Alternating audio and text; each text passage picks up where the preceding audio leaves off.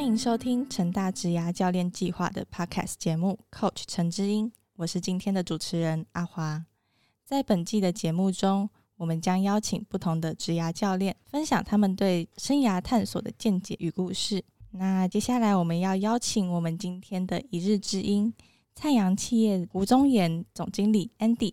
阿华你好，大家好，我是 Andy。那我们总经理呢，也是第六届灿阳企业的教练。那今天呢，很荣幸可以邀请到 Andy 来上我们节目，可以请 Andy 向听众介绍一下自己吗？嗯要自我介绍的话，我就从小开始讲了。其实我我小六年级就搬来成大附近，我跟成大很有缘。因为我爸爸成大化工毕业，然后呢搬来附近，其实就是很想要让我也考成大啊。但是小时候不懂事，太爱玩了，成绩也不好，没考上。后来生气就跑去美国念书了。没想到毕业之后还是回到这附近。没想到剪不断理还乱，后来还来做了两次的教练。那促成今天的访谈，其实是一个蛮特殊的机缘，就是我寒假的时候参加了太阳企业企业参访。然后那时候总经理在致辞的时候，我就瞬间有一个灵感，就是说我一定要采访到你。然后我就厚着脸皮的跟总经理说了我们的计划。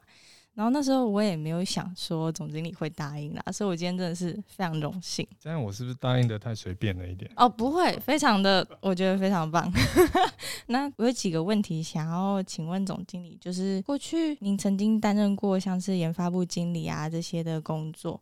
那想要问问看，你在工作的时候，你觉得哪一部分会觉得有意思，或者是哪一部分你会觉得很无聊？这个通常的无聊部分就是某一些事情你得重复、重复再重复。那尤其他不需要的时候，可是却要再重复，就会产生无聊这个感觉。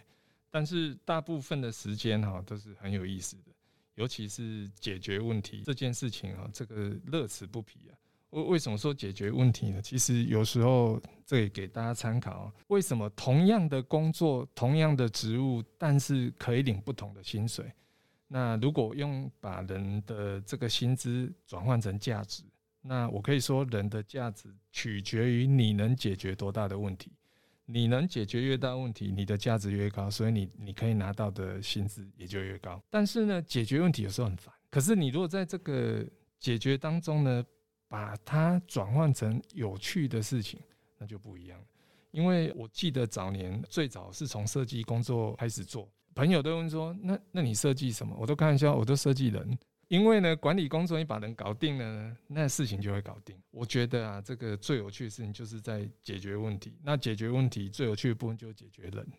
解决人是最有趣的，听起来很像有一点 刺激。但是在解决像是解决问题的这个过程中，你会觉得解决问题的这个事情让你获得成就感，还是过程？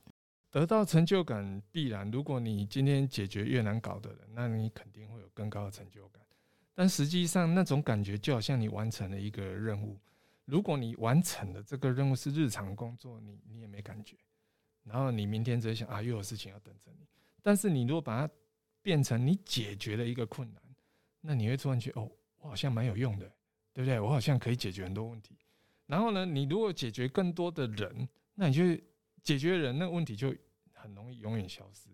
所以那种感觉，它是比较像化学反应，就好像你可以处理很多的事情。那在这个过程中，有哪一个瞬间你会觉得自己做的这件事情真的是充满意义？当你看一个人。他从自己的角度出发点，然后呢，你把它导正成用解决事情或者是为整个事情的贡献为出发点的时候，你从他眼神会感觉到这个人不一样，那个时候最好最有意思。那如果有一个神奇的遥控器，你会想要回到解决问题的阶段吗？还是就算有这神奇遥控器可以回到过去，你也不会想要回去？这个问题哈，我可以讲到半夜十二点，所以如果各位同学还没吃饭呢，我建议先把这个便当拿起来啊，然后饮料先插下去，可以慢慢听我讲。那遥控器的部分呢，我要讲一个不一样的遥控器，大家应该呃有听过遥控车这种玩具，现在是遥控直升机或遥控飞机。那么，呃，遥控的，我用英文解释叫 radio control。那 radio control 这一种遥控车呢，跟我们文具店买到遥控车不太一样，它的速度随时可以突破一百公里。那它有世界性的协会办世界性的比赛。那为什么会讲到这种遥控器呢？因为呢，话说很久很久很久以前，大概我还在念国小六年级的时候，那你问我几年前，我我是不会跟你讲的。反正就是我国小六年级的时候呢，我搬来台南，就搬来东光国小。你看也是在附近嘛。那就认识了当时两个朋友，一个叫修修，一个叫欧巴给啊，我一直记得他的绰号。他们因为不知道是看我新来好欺负呢，还是说这个啊新来见讨见讨傻傻的，可能骗他入坑好了，就问我说要不要一起玩遥控车。那我当下说哦，文具店那个遥控车，那那个不好玩。他说不是不是，这个是自己组装的遥控车。零件超过一千 piece，你可以想象，大概可能大家有组过钢弹模型嘛，就把那东西组完，然后它是可以动、可以比赛的。然后我就兴趣就来了，突然不知道哪来的那个脑筋被门夹还是怎么样，就哦，好好好，然后就问了说那哪里买？他们就带我去哪里呢？就带我去永福路，他应该有去过永福路嘛？三十年前永福路呢，很多遥控模型店。看完之后呢，哇，不得了，每天晚上睡觉、吃饭、拉屎，通通想到就是遥控车。然后我就很不要脸的跟我爸说：“我想玩遥控车。”那我爸反应跟我一样，文具店就有哦，不是，是整套组起来呢要五千五。大家知道三十年前五千五的概念是什么吗？三十年前呢，那时候平均的月薪七千块。然后我跟我爸说：“我要买五千五的玩具。”那当然你想象得到被椅子摔、被藤条打这个画面都没有发生。我爸爸非常冷静的说：“哦。”这么昂贵的玩具，你怎么好意思啊？不，他没有讲这样，他只是说，那你介绍一下那是什么？那我就跟他说，嗯，那我们去看看好了。所以我印象非常深刻。某一个礼拜六的下午，我爸爸骑着韦氏牌哦，当年韦氏牌还蛮拉风的，现在好像也蛮拉风的嘛。对，现在还是很拉风。我还记得我们经过青年路，那那个时候满街都是唱片行，然后那时候最红的歌手叫李树全，我也很喜欢李树全这个人，大家有空可以看他的自传。他怎么从一个高科技产业变成一个创作型歌手？我歪了，反正就听李树全的歌，然后爸爸骑的维斯牌就载我到了永福路，然后你就想象一个国小年级的小屁孩趴在那橱窗，然后口水流的橱窗都是，然后一直看里面遥控车。那我爸爸就跟这个店员谈了一下之后呢，就回去了。那一路上我也很忐忑，也不知道要不要问。回到家就问我爸说：“啊，那可以买？”我爸爸做了一个影响我一生的决定，他说：“有条件可以买，很简单。”你只要一个礼拜守规矩，做好每一件事情，我就让你买。什么叫守规矩呢？就是上厕所要冲马桶，然后起床要折棉被，然后回到家衣服需要丢洗衣机，就这样，很简单。我心想，哦，这应该是做得到的事情。一个礼拜后呢，也真的让我买了这个遥控车。那为什么说它改变了一生？因为我发现呢，我那个礼拜把我这一辈子的坏习惯，其实那一辈子也是十二年了。坏习惯通通改过了，东西该归位，什么东西该放哪里都有照做。照做之后呢，养成了一个逻辑，就是说你如果逻辑要好，你必须要在脑袋里面排列各种组合。但是呢，如果你的排列组合跟你生活习惯是一样的，那你就更容易推导出那个逻辑。第二个，生活习惯好，你做什么事情习惯也会跟着好。所以这一个改变，无形中觉得。两件事，一个是这习惯改变，第二件事情是我真的接触到了遥控车，那我就呃什么都不懂就开始组装，你知道吗？A 组完 B 才能组 C，所以呢，你如果 A 不跟 B 组合，你是组不了 C 的。但是现在生活中，各位同学有没有想过，我们经常都是这样的，管它 A、B、C 活下去再说，然后偏偏答案就是不对，因为它就是有逻辑嘛。那我在后来的求学过程，一直到工作过程。这些的反应都来自于当时三十年前我爸爸给这个小屁孩做的决定，所以你说这遥控器重不重要呢？超级重要。所以最后是真的有买到遥控，真的有买到那个遥控车五千五，我爸爸就花下去了，然后就跟着刚刚讲的欧巴给跟修修就一起玩，很开心的度过小六的童年。然后事情有没有结束？到国中继续玩。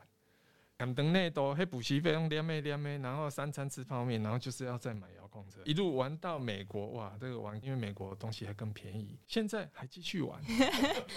这是一个从小然后玩遥控车玩到大的故事。听完遥控车故事之后呢，我有另外一个问题，但是跟遥控车可能没有那么大的关系。回到刚刚上一个问题好了，就是您觉得在帮助人解决人人的问题的时候，会最有成就感？那你在解决人的问题的过程中，有没有哪一个决定是你现在回想起来，我想要改变这个决定，其他决定可能会更好？刚刚阿华主持人已经不小心被我带偏了，他说他不是说解决人的问题，而是解决人。啊 解决人对解决人的 有曾经有一个同事呢，他被外派到国外去，然后定期会回来。那回来，呃，曾经我带过他，所以回来他来找我。他告诉我说呢，他告诉我说，在国外遇到很多不公平的待遇，遇到很多很难过的事情，非常难解决。然后我听完，其实我没有完全的听完，因为我心里当下就想啊，这些我都遇过。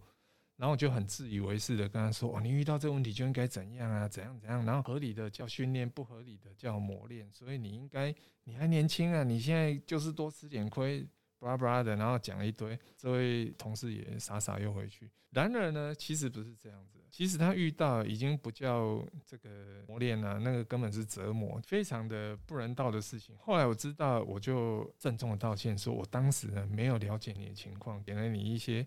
非常呃莫名其妙的建议，所以你问我如果我可以再回到过，我不会做这种蠢事，我会先去了解，最好是能人到现场看看他到底问题是什么，然后再提出真的有效的建议。还是要到人家的他们的角度再去看，然后解决他们的问题，是这个意思吗？没有错，因为有时候其实有些同事，曾经有个同事是我前辈，然后呢他不善表达，然后所以他有时候遇到困难，他就会来找我。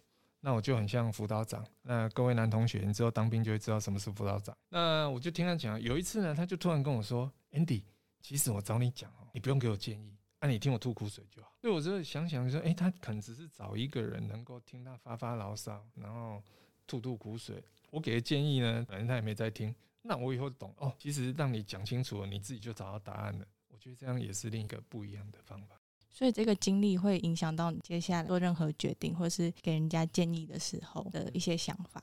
呃，我们在企业有时候会讲三线：现实、现地、现物，就是不要坐在办公室下指导棋，或者是呃自以为是，或者拿自己经验随便就糊弄人家。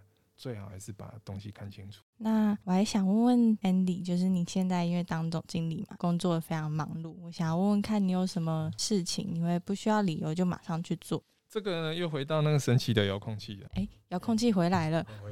那个呢，现在其实国内有一些比赛，然后也有相关的活动。这几年来呢，小朋友呢都玩手游、玩电动，不太玩实际上的东西呢。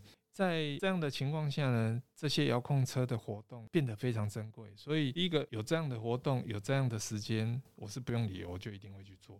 第二个，其实我兴趣其实还蛮多的，比如说骑重机，有时候没有理由，重机又骑出去，哎，也不知道目的在哪里，然后绕了一圈回来，我也忘记我骑去哪里，反正就是开心就好。那我也玩生存游戏，那有时候就是只有礼拜天才凑得到人玩生存游戏，下场就被打得哀哀叫，但是也很好玩。还有很多像呃，我喜欢改摩托车，喜欢改汽车，喜欢改造一些有的没有。曾经呃，也有人问我说，啊，那东西文具行买就有，你干嘛搞那么复杂？你怎么每次都要把简单的事情弄得这么复杂，然后功能就这么简单啊？我其实不太知道怎么回答他。这是一种生活的仪式感，下次可以这样回答他。哦，真是生活仪式啊！所以我自己家里买了两台三 D 列印机，可能即即将要再买第三台，很多东西都自己设计、自己列印。这样有这样有回答到这个这个，马上会去做这件事情吗？有啊，像是您说遥控车啊，它是一种把你从工作中归零的一种方式。那您现在有什么样的梦想，像是参加一场遥控车的比赛之类的？现阶段还没有办法完成的梦想，但是你又很想要去做的。这个梦想很大，但是呃，你可以先把我当神经病没有关系。肯定在在这一世可能很难完成这个梦想，我慢慢解释给大家听。在国外工作的时候呢，我发现像澳洲，澳洲的劳工三点就下班，然后各位知道，像在墨尔本周遭的劳工朋友，蓝领阶级的三点下班，可是他们收入呢非常高，每个人可以住的房子都蛮大的。我们那边看到呢，平均单位是一百五十平，一百五十平，你后院还可以养小鸡，然后还可以有鸡蛋拿。那我就在想，诶，为什么我们台湾大家都做这么辛苦？还要加班，不加班还会被主管那个白眼，说这个对公司没有忠诚度，有点情了，对不对哈？但是却收入微乎其微。那在澳洲为什么这么的不公平？啊，去美国也是，美国也是这样，很早下班，不用加班，然后每个人收入都很高。大家知道丹麦平均月薪多少吗？我昨天刚好看新闻，十八万台币。想不想移民？想我现在哦不，然后你知道他们生活的品质又很好。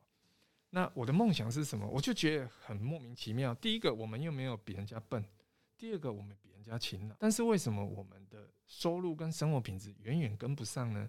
你再往后再去想，你就会发现整个社会氛围都是这样子。它不是一个企业或一个政党或是一个人他可以完成，它整个社会氛围就是这样。我举例，一样的工作。给澳洲劳工、给美国劳工谈劳工态度是不一样，因为当你很有责任感的去完成一个简单的工作的时候，他不会再返工。返工的术语就是说，他因为没有做好，所以他需要再回来修改。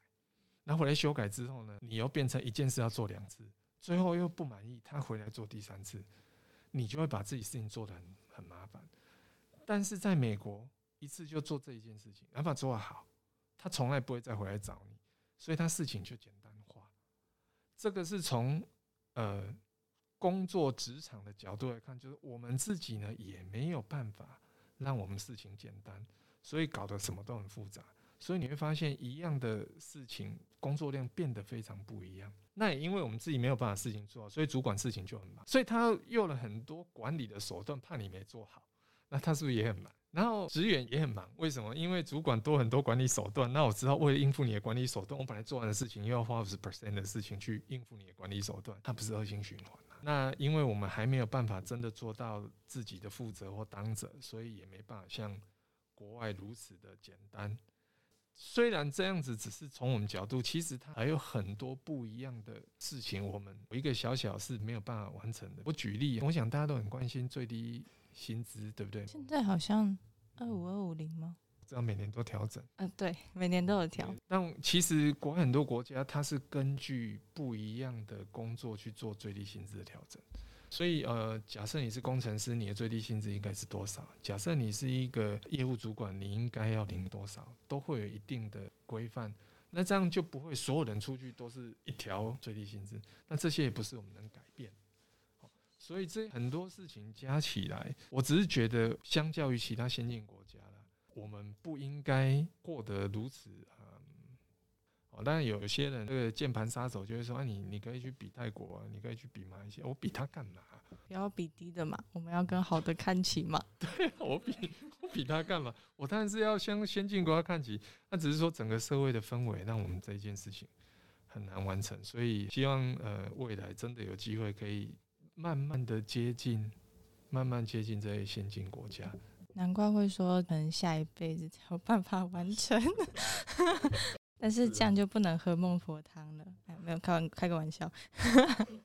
那如果连接到企业，就是我们现在已经知道太阳企业现在已经发展到全台最大的商用车灯制造商，然后也扩展到海外了。一定有一些事情是你现阶段可能没有到一百分满意，或者是没有办法马上完成，还在持续的努力着，然后没有想要放弃想要做到的事情。呃，其实是品牌。我想回到我们自己，我们发现我们很会做制造业。很会代工，但是做品牌很少。那这个故事哦，又回到呃，这次比较短了哈，回到十年前就了。二零一四年还不到十年。那么当时呃，我们这个卡车自己设计了一套我们称之为光板的式样，然后我们一系列的设计呢，有去请专利，然后十几种设计同时上市。那在二零一四年的汉诺威的展览就展出来。可是你知道二零一四年的氛围呢？大家不太相信台湾能做自我品牌。然后我即使我有专利，他们还是存疑。所以有一天呢，就有一个竞争者，那个展览很长，总共七八天。有一天就有一个竞争对手，我我们视他为竞争对手，他们可能瞧不起我们，但是我们视他为竞争对手。就有三个工程师跑到我们摊位来看我们的灯，啊，你就想想是一个很大的展览馆啊，大概是呃南港世贸的十倍大小。那他们就在外面笑。那么当时呢，我们有三个人在那个摊位。顾展，其中一个是澳洲人，另外一个我同事，那我们就就很大方的说，哎，进来看呢，进来看，大家参考嘛。然后他们就一副这个，哎，你们这种就是会 copy 啊，我说没关系啊，大家互相交流一下。三个就进来看，那为什么我很有把握让他进来看呢？不担心呢？因为坦白说，我们台湾的劳工都很勤劳，我们去布展的时候、参展的时候呢，都比人家早到。所以摊位还没开始之前，我就去绕过全场，有什么车登场，就看过别人的作品了。我很相信他们也有那样的作品，他只有一个，但是呢，我里面有十个，所以我就很大方约他进来看。这三个六十啊六十还有立白的出去就逃雷的，莫三加恭维。然后当然我还是跟他说 How is going？What do you think？大家聊一聊嘛。那三个工程师，你知道工程师嘛，就也不太敢聊，就逃雷雷照。然后呢，隔天有趣就来了，诶，隔天那个主管就来，主管一来，我看到同样穿同样衬衫，就是啊同一间公司嘛。一来先递名片就跟跟我们交换了，然后就问你哪里来，我说我台湾来的。然后这时候呢，呃，他们开始有警觉性，和台湾的公司原来可以自己设计这么多的专利的式样。于是呢，我们就也是进来摊位看，然后大家聊得还蛮愉快。如果你的对手把你当人看，他就会跟你好好的聊。那当然，我们自己得先把自己做好，人家才会正式并行桥北端来攻台机啊。大家同 level 哦，台语不太好呢。哦哦，不好意思，我刚刚一直在乱讲台语。我台语听得懂，但是有一些不太。解理解理解。对啊，要来菜园工作要会四种，就是国语、台语、台湾国语还有英语。台台湾国语。我们都乱讲说我们要会四种语言。然后呢，呃，第三天连对方的总经理都来。那总之。那种感觉就是说，当你把你的设计能力提升了，然后你品牌能够凸显了，那么对方就会敬重你，变成竞争对手。然而这件事情，呃，没有这么简单。就是说，呃，过去十年来，我们也一直很努力做这件事情。因为我曾经呢，我有一次在台北展览，我们我们百分之百外销，所以很少在台北展览。有一次在台北展览的时候呢，也是遇到一个国家的竞争者，非常的傲慢，进来就直接坐在椅子上。他说呢，呃，你们是不是要卖到哪里去？我说对。那你们不能卖。我说啊，你是警察吗？他说我们已经垄断这个地区的市场，你要卖到这个区域，你就要透过。然后说透过你，那那聊一聊啊，你有什么条件？然后聊完之后我就说这样不对哦，如果我要透过你卖，啊你不跟我买，那我不是 GG 了。对吗？他说这也没办法，因为我是老大。然后我说田也得把布了，我就心里想说这样不行。我们既然要透过你卖，还不能挂鲁斯液体的品牌，那没得谈。然后他就还是一副呛虾，边呛虾就边离开啊。那那个英雄比气场嘛。那现在这这位老兄呢，也不在原来那间公司，都不知道沦落去哪里了。可是我们在这区域呢，已经把我们的知名度打开了，也用了我们的品牌贩售我们自己的人具。那他他老兄都不知道，已经没有下文了哈。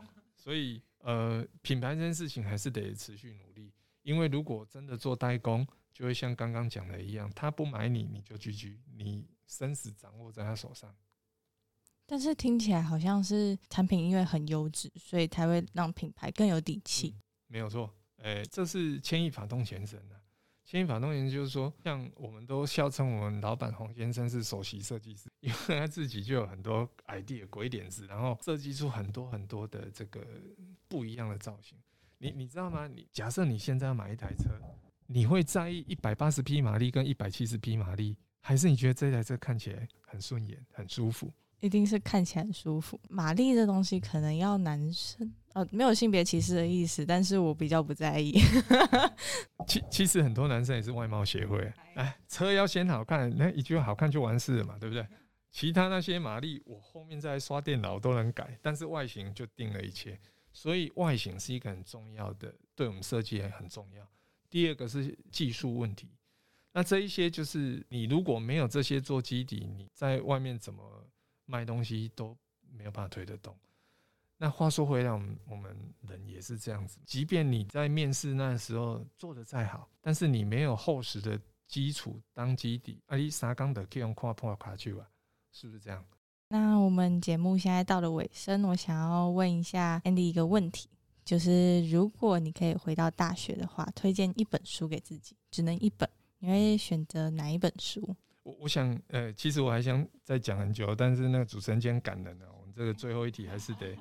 但是我想稍微调整一下，如果不适合，主持人可以再纠正。想，与其推荐一本书，我想推荐一个行为。一个行为，就是我觉得，呃，我们同学可能有些人要打工，有些要准备研究所，有些很多忙着交男女朋友，很多事情很忙，没有办法好好经营自己。那我推荐什么？与其看一本书，我觉得不如你存点钱出去外面走一走。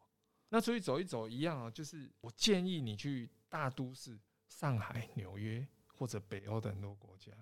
为什么呢？因为呃，古时候我们我小要念过书，说读万卷书不如行万里路嘛，真的是有它的道理。因为呃，当你看到很多先进国家很多的行为，跟你看过很多你没看过事情，你会给自己心里面很多的启发。启发，你会想到很多你以前不敢想的事情。我想我们大家都有时候会在网络文章说贫穷限制我们的想象，对不对？那你你。你把它照样再转一下，很多东西都限制我们的想象。但你走出去，你就可以自己看到你能看到的。你可以想象到很多那种画面是，比如说二十年前公车，大家都搭过公车嘛？那公车如果可以在你面前精准的停下，而且直接降了底盘，那你坐轮椅的走路不方便，是不是都很方便？但人家二十年前就干这种事情，这种你可以想象一个啊，比如说大家可能有去，主持人有去过南港世贸展览馆嘛？蛮大，对不对？那像刚刚提到说，国外有些展馆，它这样子的馆，大概十几个集合在一起，你们想象一下，那有多壮观，很大。所以里面有巴士啊，因为你太大了，所以你得搭巴士，你要这个馆到那个馆，很合理。所以这样的事情，呃，有时候你看了之后会启发你不一样的想法，因为我们在一个狭隘的空间久了之后，你会自然被这一个框架框框住。对，等于说，呃，您建议就是让大家去扩展自己的视野，然后形成对世界其他的看法。对，而且我想稍微再补充一下，就是学会观察这件事。我常对呃新进公司的员工，第一件事说，因为呃公司很多专业，那他们新来的时候都会呃担心跟不上。我说不用急，第一步你先学会观察。比如说你到了上海，你就去观察说他们的用餐习惯。他们的消费习惯，那到北欧，你看他们的为什么他们可以品质这么好的居住环境、生活环境？然后你回来观察人也是一样，然后你到职场也是观察你的主管为什么讲这件事情。其实哦，大部分的人被主管念的时候心情都不太好，但是你换个角度，你去观察他的起心动念，你会发现很有趣。他为什么生气？甚甚至你下下次你可能故意要惹他生气，因为你知道，哎，讲到这句话他就会非常生气之类的啊，这这不是我讲的，是变成在玩游戏了。所以第二件事情补充观察这两个点，我觉得可以给大家建议。好，那我们今天从 Andy 身上我们学到了很多东西，那也谢谢 Andy 接受我们的采访。希望透过今天教练的分享，可以让同学们对未来生涯更有方向。如果有任何问题想要问 Coach 陈志英的，也欢迎在下面的表单提问，让我们知道哦。那如果有想要对 Andy 提问的，像 Andy 刚才说还有很多想要再讲的，如果大家有一些问题的话，我们就再邀一集。那今天节目就大概到这里，执子之手，大手牵小手，期待每一集的 Coach 嘉宾都能分享个人职能、生活阅历，也请听同学提出的问题，成为陪伴着每个同学的知音。Coach 陈知音，我们下集见。